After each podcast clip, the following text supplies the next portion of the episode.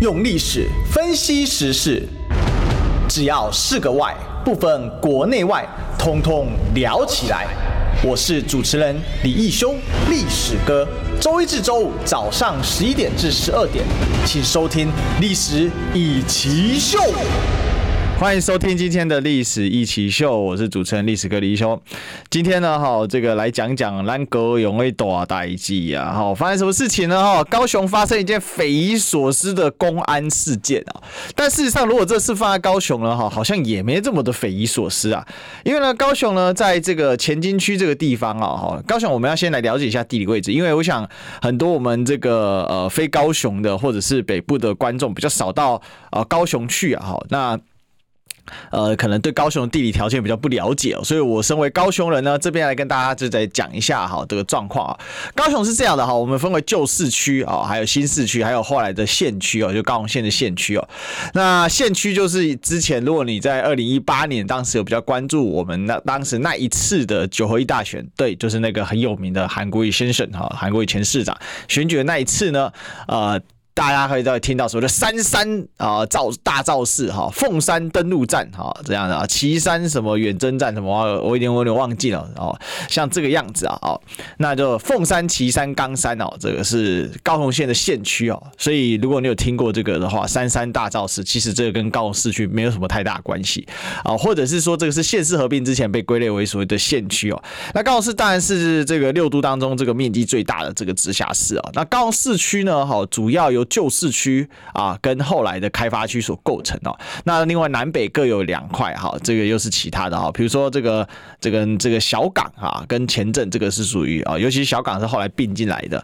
那这个是南边哈，这南我们一般称之为南高雄啊。那北高雄呢，一般就是左营跟楠梓哈，我们称之为北高雄。那高雄的核心区域呢，啊，由这个呃由这个三个很小的区域啊构成，这是老市区哦，市区中最老的盐这个杨家埔哈，这是盐城区。区好，然后前金，然后呢，还有新兴区，哈，那这边呢就是很有名的，比如说这个堀江，好，绝江这个地方啊，好，那另外呢，好，这个比较高雄市比较有名的，比如说像六合夜市啊、新堀江啊，好，或者是哦市政府所在的驻地啊、林雅区啊，哈，还有自己住的像三民区啊，这个都是比较后来开发的，哈。据我的阿公讲啊，当年他们来到三民区的时候呢。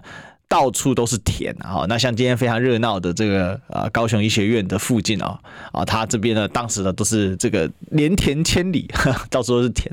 好的，大概地理位置介绍完之后，就可以来讲讲我们今天的这个故事了哈。很简单，今天呢发生在这个旧市区啊，在前金区这个地方呢，发生了一栋楼啊哦，竟然呢好这个因为施工不慎啊，然后结果导致地层下陷，结果旁边整条巷子啊。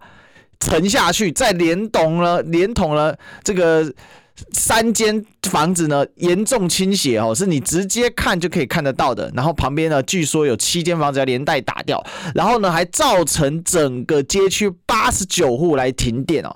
你没有听错，就这么的夸张跟荒谬。所以稍晚呢，哈，我们也会跟在地的市议员黄少廷哈议员来做连线哦，因为他说他整天就待在那边啊，所以。高雄的问题到底发生什么事情？很扯啊，整排房子垮啦，各位各位我们的这个听众朋友们。但是呢，在我们没有什么大新闻啊，我相信这个新闻可能明天就压下去了。但为什么这事情这么夸张呢？因为昨天啊，我刚好在高雄啊，因为我现在我六日还是回高雄啊，那我就带孩子呢去这个这个西子湾柴山那边哦去晃一晃。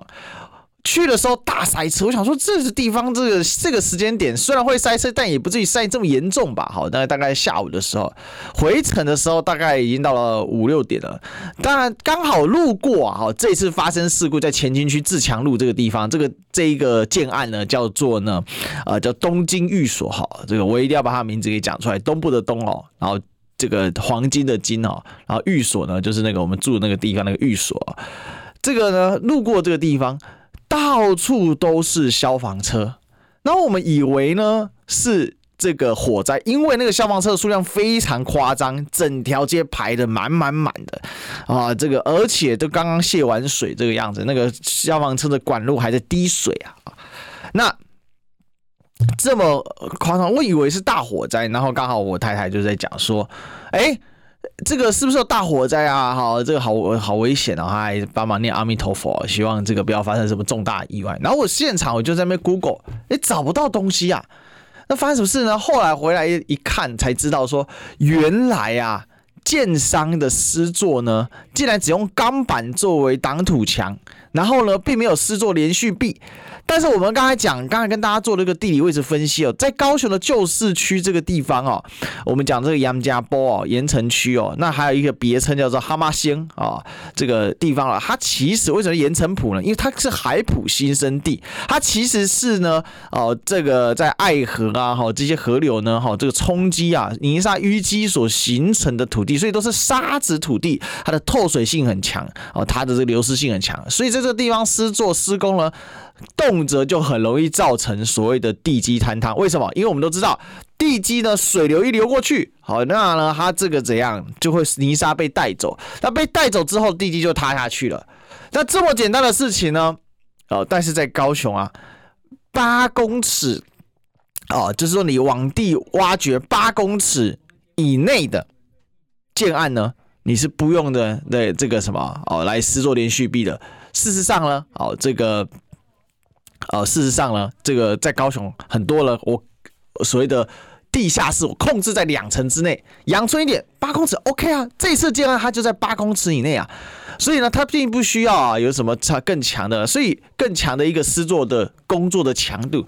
所以呢，高雄市政府说符合法规啊，他符合法规一口气要打掉七栋房子，那很多人房子是五十年老宅，人家一辈子住在那里啊，那现在怎么办呢？那这里面当然很多很多的问题的哈，我今天一定要就这个问题来做一个讨论，因为我实在是啊，这个我们虽然在台北啊，但是看到家乡这样受苦受难，实在是于心不忍啊。而且呢，更重要的事情是，为什么没有新闻？这是重大公安事件，你不能因为他并没有人死亡哦，并不是因为没有人死亡，然后就当做没看到。这个地方在自强路上，它也不算是市区市郊啊，它就老市区啊。这大家开车如果路过到中山大学到哪里，基本上都会路过这个地方啊。那路段楼塌淹水，然后还发动大量的消防车。要是当时在高雄有其他的灾难产生，有火灾的现场，那万一这些消防车去哪里调度？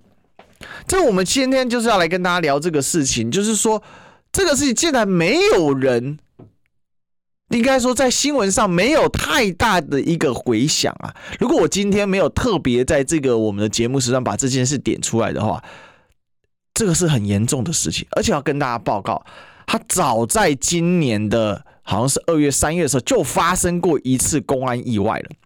这事情，如果你这个你手边有手机上网啊，我们空中的朋友上网，你看一下就知道，地面整个陷下去，然后呢，这个所谓的地面上面的砖头啊，我们知道那个行人砖那些的，这个跳起来，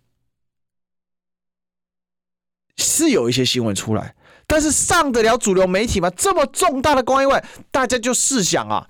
这样的一样同等级的事件，整排楼挂掉，停水，整条街区八十几户啊，快九十户停电，然后整条巷子哦，因为下线的关系封锁，几十台的消防车在那个地方，为什么要灌水？根据现场的这个工法是说，因为它就是水位流失，这水一滴把泥沙给带走，所以要灌水维持它地下的这个压力的平衡，让这个楼不会继续塌着。那现场怎么是紧急施作呢？拿一台挖土机把楼给顶着，让它不要马上垮下来。我看了一下很多这个高雄的乡民啊的反应。说这个叫做怎样？叫做顶心安的啦。那楼那么重，你这个机具怎么可能顶得住呢？你没有现场马上打桩，你怎么可能压得下去呢？可是我们可以看到，其实这也不是高雄第一次发生重大的公安意外，会发生到这么高强度的公安意外，这代表一件事，就是市政府完全没有功能性啊，而且据说。这个建案的原设计师就是现在在公务局担任局长啊。那如果真的是这样，好，这我刚刚接到的消息啊，如果真是这样，那问题就更大了。可是呢，这看起来一切都是建商的错，一切都是建商的问题。这个东西哦，在高雄，它可以被视作一个日常吗？我觉得台湾当然有很多地区可能都会发生这种状况，但高雄再怎么样啊，好歹是南部第一大城。台湾呢，虽然现在输给台中，但好歹排名第三大城啊。可是为什么没有监工？为什么可以这样？从三月发生这个事情，然后现在又发生，而且更严重。它本来就会发生的问题，连续的发生，然后有人一夕间无家可归啊！当然会有人说：“哎呀，这都是始终的啦，哦，谁叫你们哈要继续始终下去，好让统一党一直执政？所以呢，你们这个呢，哦，受害那是刚好而已。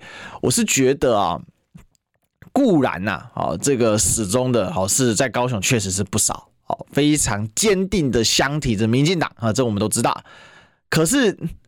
这几户人家，加上这些被停电的、被封路的，还有附近因为停电，所以附近店家也早早不能做生意，因为路也封了。我们不能就是默认人家就是始终的嘛，搞不好他不是始终的，那为什么导这个没呢？所以发生事情的时候，不要急着啊做这个人群的切割啊。如果你倒向这个位置啊，其实你还是中了一种所谓的。讲白了啊，就是一种政治伎俩啊。为什么？因为我只要这样子操作，这事情很简单嘛。我这样子操作，政治伎俩下去，那管他是不是始终，我导向始终，那就是少部分人的问题啦，那就不是市政府的问题啦，那就不是整个高雄的既有的问题没有被检视的状况啊，是少数人的问题啊。你这些人谁叫你这样投票？所以这问题解决了。其实这是当代。我们说当代民主政治一个很严重的问题，因为呢，现在的玩法就是这样，出事情切割、切割、切割、切割，把选民做切割，问题就掩盖起来了，这是让人觉得非常头痛的一个状况。所以呢，我们哦，在面面对这个问题的时候，我们应该要反过来啊，要强力的要求去监督市政府。要求了去观察这个市政府到底过去一段时间在干嘛？陈其迈市长说他两年要拼四年呢、啊，请问拼在哪里？我是觉得现在高雄比较惨的是什么呢？大家好像放弃了。别的不说啊哈，我们出卖一下这个这个我们中广的小编对不对？都这个都是高雄人哦。那为什么我就会说哎奇怪，我们这么优秀的年轻人呢、对不对？怎么都好来都跑来台北了嘞？啊，如如果我们是这个中广铁粉的话，对不对？我上次看他们自自报家门，在这个 这个 YT 的社群上面，很可爱，对不对？我其实很不舍啦，哈，就是说，为什么这么多高雄的年轻人子弟，哈，这个都要北漂到台北来？当然，我在台北念书，我在台北这个念书，这个念了很久，哈，我从大学到研究所。可是这实际上直接反映了一个问题嘛，高雄很多人他直接没有办法，没有抵抗能力啊，就走啦，就走啦，然后靠着政治宣传，高雄一年比一年还要好，高雄一年比一年还要赞。哎，陈其迈市长啊，你第一次当市长吗？不是哎、当年陈其迈什么事情下台，大家知道吗？当年陈其迈就当过高雄代理市长啊，他什么事情下台？就是公安问题呀、啊，太劳暴动案呐、高雄市捷运呐，高雄市捷运一路盖来，光橘线发生多少公安意外，大家知道吧？中正地下道也瘫过，哈玛星那边也瘫过，到处瘫，问题一大堆。但是到现在没有建立一个标准的这个施工的方案。你在高雄，尤其在沙地这个地方的地质，你就应该要要求连续壁，不是吗？所以，这个人，你我跟大家讲，从历史来观察，好，人就是会不断的犯类似的错误，因为那是一种性格的典型，就像吕布一样，天下任义父，任完义父再杀义父，对不对？从从丁奉杀到董卓，最后因为曹操不想收他，有没有？所以呢收不了啊，最后被曹操砍掉了。但是呢，他背叛他的主子啊，我背叛他投靠的对象那是常态。他去给刘备，他他到这个他到这个徐州的时候，当时刘备任徐州牧，我们讲三国时代。结果呢，搞笑啊！这个徐结果怎么刘备后来被吕布给赶走，自己跑到小小沛去屯驻啊？吕布永远在背叛他的主子，人人都是一样，他只要发达了啊，他只要呢一时间啊，吕布后来变徐州牧嘛，自领徐州牧啊？为什么？他就是这种性格嘛，他就是背骨仔性格嘛。那我们可以看到陈其迈他的他的执政的逻辑很简单呐、啊。他不是什么只当立委的政治素人什么，他这次当高雄市长，他早就该驾轻就熟，他多早以前就当过，而且当年摔得那么惨，都给他机会了，不是吗？大家没给他机会吗？两年拼四年，这一次给他多高票啊，多少的得票比例啊？所以。大家可以看到，但是为什么他现在变软男了？他现在变成一个啊，这个施政很好的高雄市高市政府的啊，这个所谓的满意度蹭蹭往上涨，怎么来的？其实从林志坚的事情，我们就可以看出来，民进党现在执政的逻辑跟惯性哦，就是高强度的在媒体做包装啊。高强度的在媒体进行做化妆师的工作，但问题，你化妆师再厉害，你的皮肤不好就是不好嘛？你这一时间把它盖起来能够解决问题吗？不可能啊，对不对？那陈其迈的执政就是这样嘛？他那时候当代理市长发生公安意外，现在又发生公安意外，有少过吗？没有少过。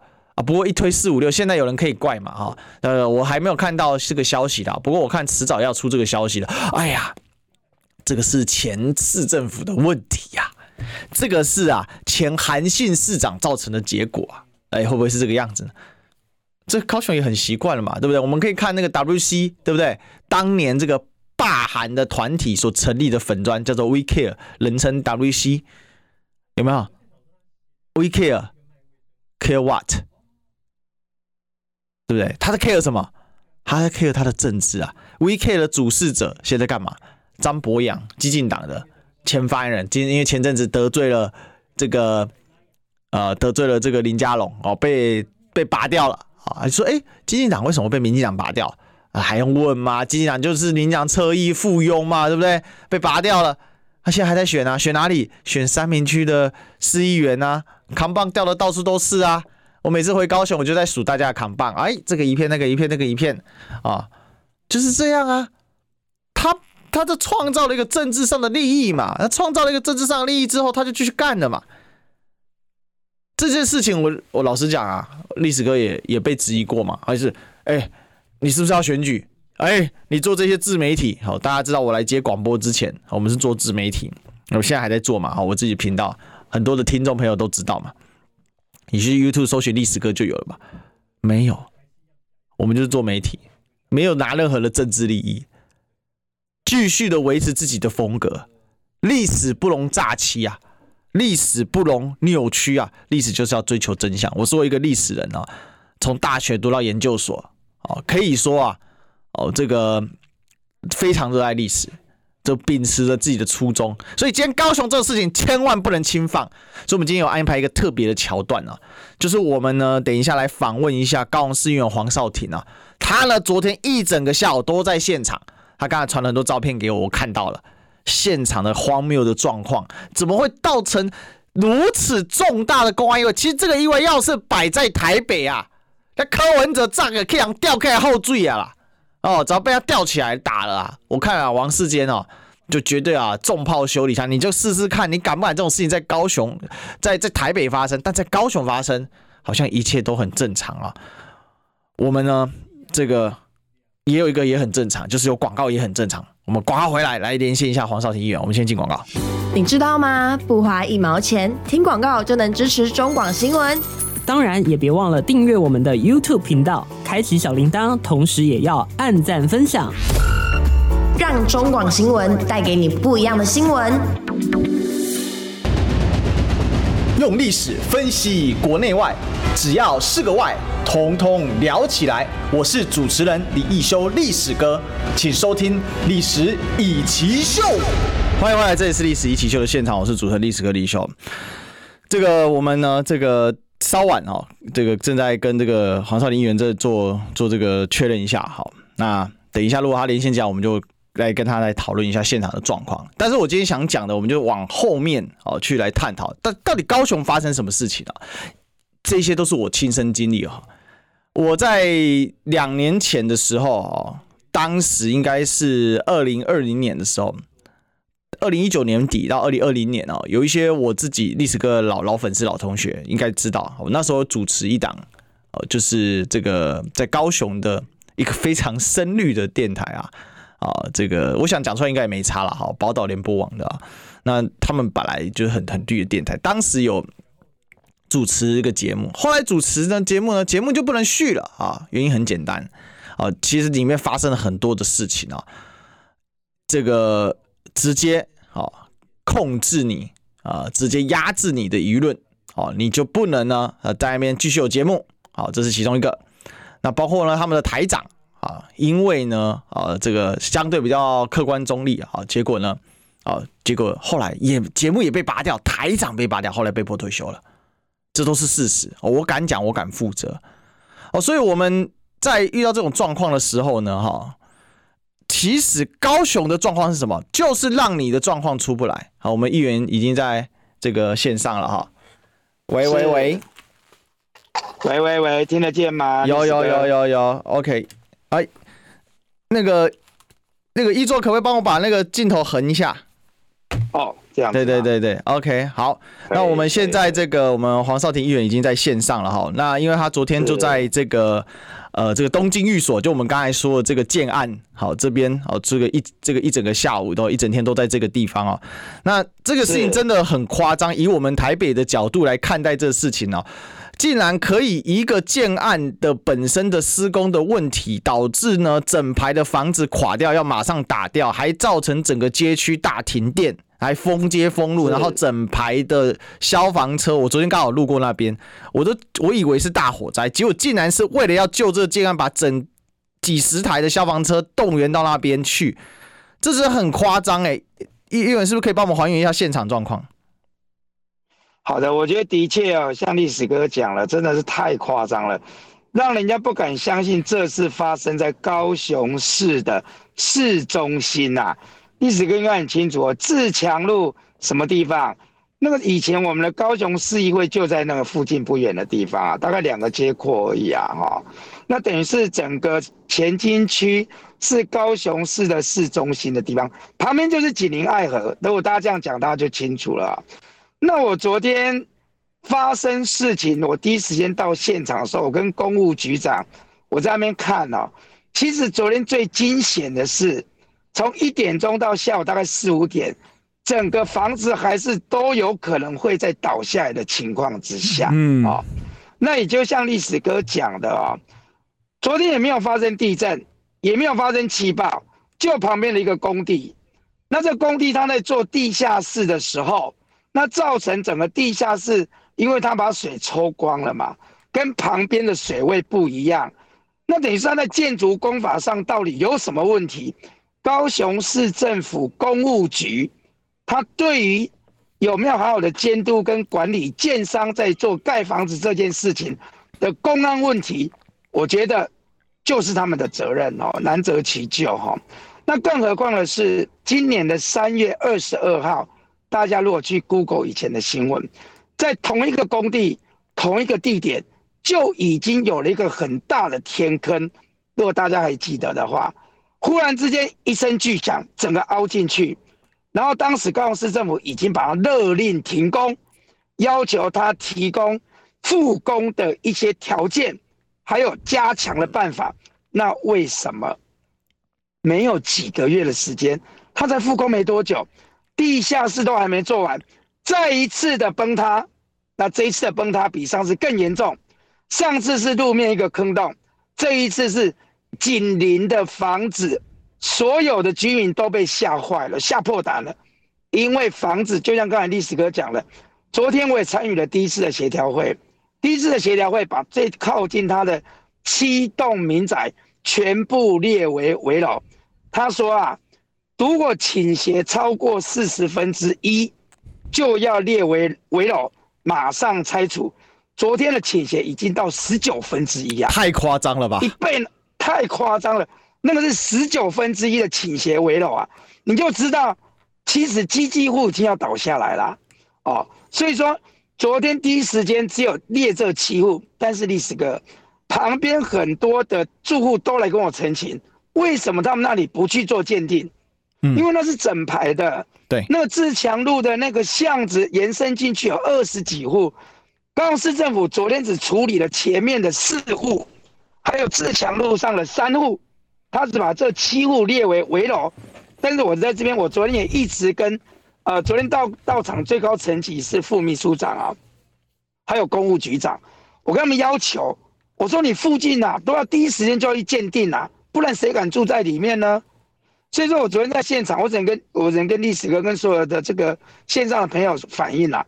我在那边是触目惊心呐，有一幕是我跟着他们，因为他们要很快的进去鉴定，就我们走在那个地方的时候，你人是走不稳的，太扯了吧？整个是倾斜的，对，所以历史哥，这真的是很扯很扯。是这边想继续请教一下易座，因为有一个状况是二十几户。是因为在巷子里面，所以市政府当做没看见吗？因为我们从旁边经过的，我们看到那个房子是很夸张、很明显的，但是里面的他是不打算处理吗？还是说他们有承诺说也要去鉴定？还是现在就还在卡在那边？昨天现场我是据理力争，跟公务局说你一定要第一时间，但是我就是不清楚，他们只愿意对前面的四间，还有自强路上的三间。那像历史哥讲了，其实整个巷子里面连到底有一二十间，所有的居民跑出来都会害怕。那他结果呢？只有建商承诺说，你们昨天晚上你到外面去住的费用都算建设公司的。哦，那后来他也答应了，一个月都算他们的。问题这个不是住哪里的问题，是市政府要尽快的把这二十几间都鉴定出来，这样才能够赶快解决这个问题，不要在那边哦。这像一个这个这鸵鸟心态，不愿意去面对真正所有全部的问题在哪里？对，另外还有一个状况是，这么重要的公安意外，只有副秘书长到场。那昨天到下午六点多，整个协调案协调会结束，是副秘书长还有诶、欸、公务局的杨局长两个在现场指挥。是对，所以市长并没有去。啊，后来看了晚上的新闻，这陈其迈市长好像到很晚。好像到八九点才到现场，好像是这样子。我看了很晚，就当时可能人人也都散了吧。是因为这真的是一个很荒谬，而且这个地方还有一个球员兼裁判的可能性。为什么？因为我想这个议员知道嘛，就是这个建案的这个设计师就是现在的公务局长。有有人有人把这个消息贴出来，没有错，是是有人。那他能处理吗？他这个现在这这么严重的事情，而且是三月就出了一次事了，现在要出一次事情。那他自己就是主管机关，怎么让人家信任啊？那难这个难怪那么快回拿回建造，那个继续可以继续继续自继续新建。的确啊，历史哥，这个很少。你看啊，所有国内的公安事件，嗯，很少同一个地方会在这么短的时间内发生两次，而且第二次还比第一次严重。这难道没有官官相护吗？这难道没有什么里面有什么样的文章在里面吗？为什么你三月份已经一个这么大的洞了，你到现在现在是八月份，而且它中间停工了几个月啊？是因为当时你三月份的三月底的这个大洞之后，他们还勒令停工调查报告，然后他们要写复工计划，审核复工计划才能够让你正式的再复工。所以短短的这四个月的期间内，发生两次这么重要的、这么重大的公安事件。在国内，你真的没有看过这样的情形，所以我就告诉市政府，尤其公务局要出来说清楚啊，到底为什么的情况之下，两个月可以发生这么大的公安事件呢？而且我质疑的事情是，这个设计师跟这个建案是有直接的利害冲突的。那如果是这样的话，那公务局的局长现在他既然过去是这个建案设计师，他不是应该要被绕过嘛？他至少不能是这件事情的主责吧？那如果是这样的话，那球员兼裁判，那那还那还得了？你这个时候是否要更高层级下来，不是只是一个副秘书长？副秘书长我们都知道，副秘书长他是这个文官嘛，他就不是。他他不是这个可以直接就做出决裁决的人，最终还是要回到市长，是至少连副市长层级都要有来做做一个这个主主裁决。那这个事情不能因为没有新闻，那就这样干了。那万一这一次是没死人呢？那万一死人怎么办？又来一次城中城大火，我们我们高雄已经出了这么多公安意外了。的确啊，所以我就讲过嘛。没有公安事件会在短短的三四个月里面连续发生两次，所以我在刚才就在质疑，这有没有任何的官官相护？会不会你当时三月份的这一个这么大的公安事件，高雄市政府到底有没有完整的把它真的把这一个地方它的整个的建筑的过程，该注意的事项，该加强的项目，真的有去把它检讨出来，甚至。甚至让这建商可以负责任的来来处理这个建案，看来三个多月之后就又发生了第二件。对，我觉得公务局长是不是应该回避？陈其迈市长应该出来解释清楚。你是不是要找林清龙副市长？至少你的公务的一个副市长要出来跟大家解释清楚，不要再让公务局长继续参与这一个公安事件后续的一些检讨或处理。我觉得这样子没有办法得到人家的信任。对，因为。老实讲，那个之前闹得全国满城风雨，死了很多人的城中城大火，也是在这个区域啊，也是在这个区域啊，所以不远的地方也是离紧邻爱河的地方，没有错。对对，这个可以说从地理区来说，在高雄算是同一个地理区域，所以这个公安事故在高雄很多次。其实刚才您讲到林清龙副市长，他就当年 气爆案就跟他直直接关系人啊，他就是在这里面当时的这个负责的这个主责的直接的这个相关人啊。那都发生这么多惨痛意外，而且我今天稍微在节目上也提到一个状况，我想这个议员一定很清楚，当年陈其迈担任高雄市代理市长的时候，就是因为公安意外下台的嘛，因为导致这个公安问题，导致这个太劳暴动，这相关的案件最后爆出了他爸爸这个陈泽南在这个所谓的呃这个接受厂商的这个招待到济州岛去赌博嘛，这就是一系列的这个事情，那。我们的高雄捷运在盖的时候，其实在这个哈玛星这边也出过很多这项相关的问题。这问题是经年累月的，那都是几乎都是民进党在执政，那没有人在解决这个问题啊。的确啊，所以我一直讲说，高雄市的公安问题是层出不穷啊，哈。所以其实让人家觉得说，在民进党主政之下的高雄，连安居这件事情都做不到。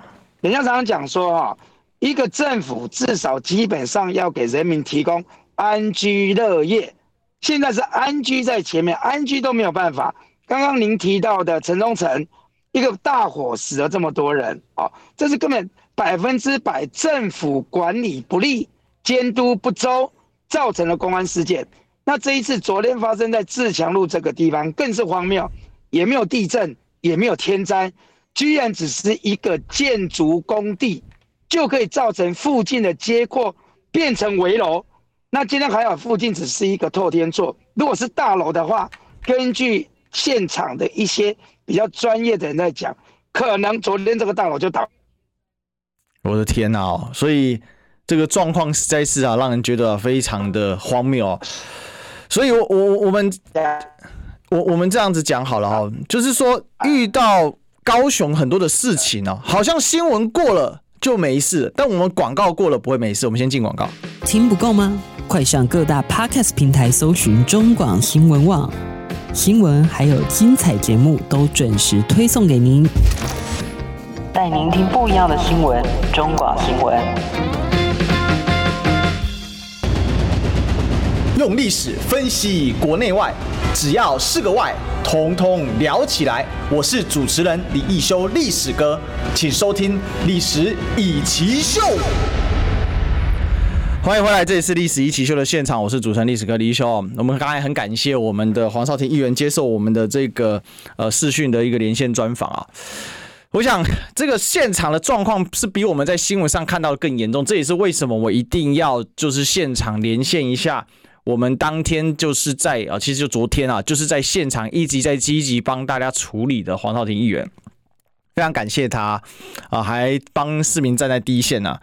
事实上，大家可以理解到是说，高雄这几年的公安意外真的是太多了哈，而且实在是太荒谬了。所以，我我们一直在想啊，就是高雄到底发生什么事情了？那其实这高雄的事情，它是一个具体而为的，大家就想一个问题吧。最近闹得满城风雨的这个所谓的啊，这个林志坚的论文抄袭案，结果大家回头一去看，发现林志坚虽然拿了一个五星市长啊，拿了什么五星市长，长期民调都是名列前茅，呃，就是像天下杂志评选呐，哈，各种评选呐，都给了他很高的评价。可是问题是。他真的值得这个评价吗？他真的是所谓的五星市长吗？我相信现在如果这样下去哦，也许啊，陈其迈啊，在某一些调查里面，陈其迈市长也会拿很好的评价。可是问题，这就回归到我们台湾现在的一个状况：我们到底给予政治人物的评价是发是出自真实的考核机制跟基准，还是本身是透过媒体的操作的方式呢？在台北，你要操作媒体不容易。为什么？很简单，台北的媒体四通八达，因为首都区嘛，大家呢都是现场采访、现场制作新闻，而且甚至有 live 很多的 live 会出现，所以很多事情它是盖不住的。它每一天呢，如果熟悉媒体的人都知道，其实媒体每一天会有大概有两个时间的窗框，早上一个，下午一个。那个时间点出去的话，基本都是 live，你要藏也藏不住，随时记者就出出去了，因为在总部附近。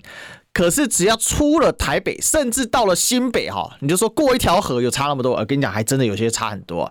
到了新北，很多的东西就变成地方线。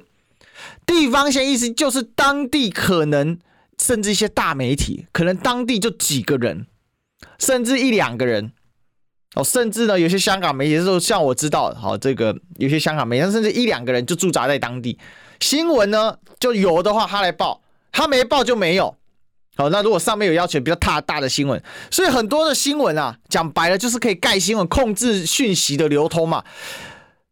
老实讲啊，我们常常嘴巴喊啊，自由民主的台湾呐，我们常常高喊这个价值啊。上次佩洛西来啊，我们冒着这个北京啊，后来呢下令要围台军演，我们冒着这么大的压力，我冒着连美国总统都劝诫说佩洛西你不要来，不要来，我们冒着压力要证明。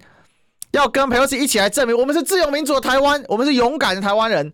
好，我请教一下，请问自由民主它的基本的品质里面有什么？你要自自由民主，你要资讯先流通吧，你要东西先透明吧，不然你怎么去投票？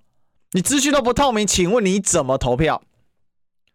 其实高雄这个所谓的哦，这个东京寓所啊。这个建案啊，导致这个街区大坍大坍崩这个街区啊，它其实只是个具体而为的一个状况的产生呐、啊。为什么？因为事实上，它就是透过盖新闻控制新闻嘛。我前面刚好在黄黄少颖议员连线进来的时候，我不是有讲了吗？电台可以因为遇到问题，它可以把一个节目强制 off 掉。那为什么？背后是谁？背后是谁把手伸进电台里面？这就是问题的所在啊！今天我控制了你这个地方的媒体，其实易如反掌，因为地方的媒体它可能一天它能制作的新闻量，它人那么少，编制这么少，大家知要知道，你要认真好好的制作一则一则新闻哦。如果你一个人的话，你要先去约访，然后呢再去现场采访，采访完之后回去写稿打稿，然后呢再把图把照片整理出来。最后上架，然后还要经过总部的审核编采，其实可能一两条新闻哦，就花掉你半天一天的时间，这是很正常的事情。如果你要有一个有品质的新闻的话，好，那他一天能报就这么有限，那请问什么消息要出，什么消息不出，不了解吗？更别说地方县市政府有没有业配，有没有业配的这个需求？有啊。讲好听点，叶配什么哦？请你呢帮我们报道一些我们市政上面的好的地方。那如果我要反向操作呢？市政上不好的地方，你不用把它写成好的，你不要写。这算不算另外一种形式的叶配呢？从新竹市的例子，我们已经看得很清楚，因为新竹市刚好它稍微临近台北一点，而且老实讲，林志坚他自不量力，他跑去挑战。桃园市长的时候，他不把他自己过去所创造出来这么多窟窿抄袭的问题，结果自己爆掉了。就后来大家回头一检视，你你花了十二亿盖着新足球场，连最而且还不是盖，是整修，连个最起码的使用都没有办法，搞得跟工地一样，门都可以装反，验收也能过。休息室就盖水沟盖，连个防滑垫都没有。林志胜啊，台湾非常有名啊，台湾队长对不对？林志胜大师兄，没有阿 gay，现在的全垒打王，还没开打就先滑倒，直接不能上场。中职后来索性直接宣布，全年今年球季就不回新足球场了，就到天母棒球场去。天母棒球场是社区球场啊，新足球场当初要盖的目标是国际球场啊。这就是台湾现阶段的状况，大家了解啊、哦。一个重大的事故，一个意外，城中城为什么没有盖住？因为城中城真的死太多人了，要跟大家讲，死这么多的人，几十条人命啊，所以盖不住啊。可是城中城的后续被盖住了。当他新闻热度一退烧的时候，有人还在关心城中城大火的问题吗？他所造成的公安意外，有人在在意吗？其实这也不是高雄市政府第一次出包了，但问题在我们的主流媒体上要看到真的很少。还好历史哥今天是高雄人，还好我们有一个发声的管道，所以我们透过我们的广播把这样的新闻告诉大家，透过我们的网络的直播把这样的新闻告诉大家。我要跟大家再讲啊，之前假快筛啊，当时高雄市啊，这个啊一马当先啊，发了多少啊？我家。两个孩子就拿到了假快筛啊！上次不是这个假快筛事件吗？那如果我不知道他是假快筛，我我们就用了，我们就被骗了。后来我儿子还真的因为补习班，那不是补习班，因为这个这个托所的关系，全校感染，所以再怎样他也确诊。那如果说我那时候不知道，我就把这个假快筛拿来用，验不出来，会不会误诊延误呢？新北有个恩恩案，会不会历史哥家也出一个恩恩案？有没有可能？但是你有看到市政府有为这件事道歉吗？不用，审核不周，督察不严，一推四五六别人的事情，坏新闻不要让他有新闻，那就是这样，那就变好新闻。好新闻叫大家的这样敲锣打鼓，一个台积电要在高雄动工。根本就没有动工，是园区动工，不是厂商动工啊，就可以剪彩说台积电要动工了。哎，这是完全两码子事啊，各位。这好比什么？好比公园动工了，不代表公园的游乐区啊动工了。你公园动工是说你整个公园的租条先好嘛？好了之后，你游乐区才怎样铺上防摔软垫，弄上这个儿童的游乐器材。那这是游乐区动工，台积电好比游乐区的设施，整个高雄的这个科学园区，它是大的，可是它就可以不断动工，所以大家怎样，好有感，好有感。我跟他说，昨天啊，就是很荒谬，我又在啊，我高雄的工作室又收到一张求售，这样求我们卖房子的广告。到现在，台积电在高雄这个园区哦，还没有招募，几乎是没有招募任何一个人，因为他根本还没动工嘛。可是呢，房价已经蹭蹭往上涨了好几轮。那为什么？因为市政府告诉你都动工了，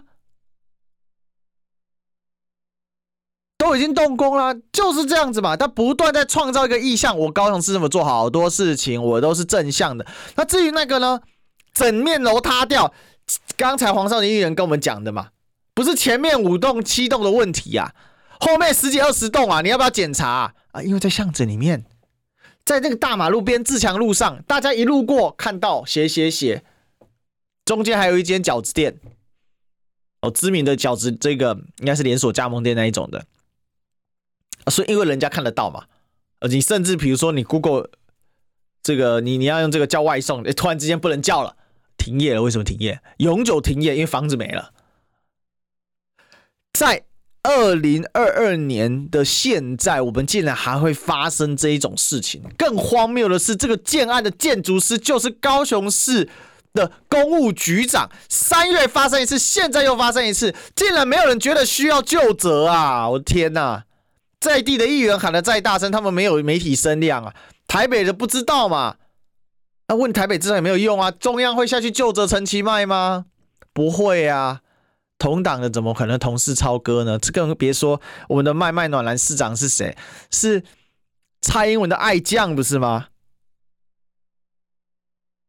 就是这个样子，所以真的这种真的现在在高雄的状况就是什么？路有冻死骨，朱门酒肉臭啊！老百姓烧死的烧死，没有家住的没有家住，爱河经常在浮尸，动辄在路上就有人开枪，酒驾更别说一大堆。可是，在我们的媒体面报道，高雄一片安居乐业。刚才黄议员说的。高雄人现在连有安居都做不到，所以大家了解，就是说，在现在这个状况，他是很疯狂的。很多人会想说要检讨这个市民什么的，我了解。可是大家要了解说，我们号称这个民主政治的现在，其实不管是林志坚所展现出来的问题的本质，一个抄袭案吵了整整一个月，这种东西需要吵一个月才能把它逼退，也是天下没有的。还可以现在结成桃园三结义，三兄弟要继续选下去，这么厚的脸皮也是天下没有的。可是，在台湾正在发生，为什么？因为我们有一群死忠仔，但死忠仔怎么养成的？除了除了信念上的问题之外，更多是什么？接受的资讯。我只要能控制你的资讯，我就能主导你的思想。台湾现在就像是。执政党、民进党就像是把一群人关到一口井里面去一样，这井里面的环境好不好？就像一群青蛙住在井里面，好不好？好啊，井里面又湿润有水啊，又不会怎样挨寒受冻啊。可是有些青蛙住在外面啊，有些青蛙不住在井里面啊。就像我们因为去美国交换，所以我们知道外面世界有多大啊。你住在井里面，但里面井里面的人说怀疑说你是不是跟外面的飞禽走兽勾结？你现在跟我们讲说井里面有很多问题，你不要吵。但问题住在井里面，天一暗，他把井盖盖起来，你知道发井外面发生什么事情吗？井里面跟井外面难道不是连通在一起的吗？井的这个地下水位啊，跟外面下不下雨是绝对关系的。可是他告诉你，井里面好舒服，不要相信那些在井外面的人，那些人啊，就是在勾结飞禽走兽要害你们的，他们要出卖你的，就是像不像爱台湾？今天讲事情就是不爱台湾，不能讲真话。台湾现在的现象，希望我们继续讲真话。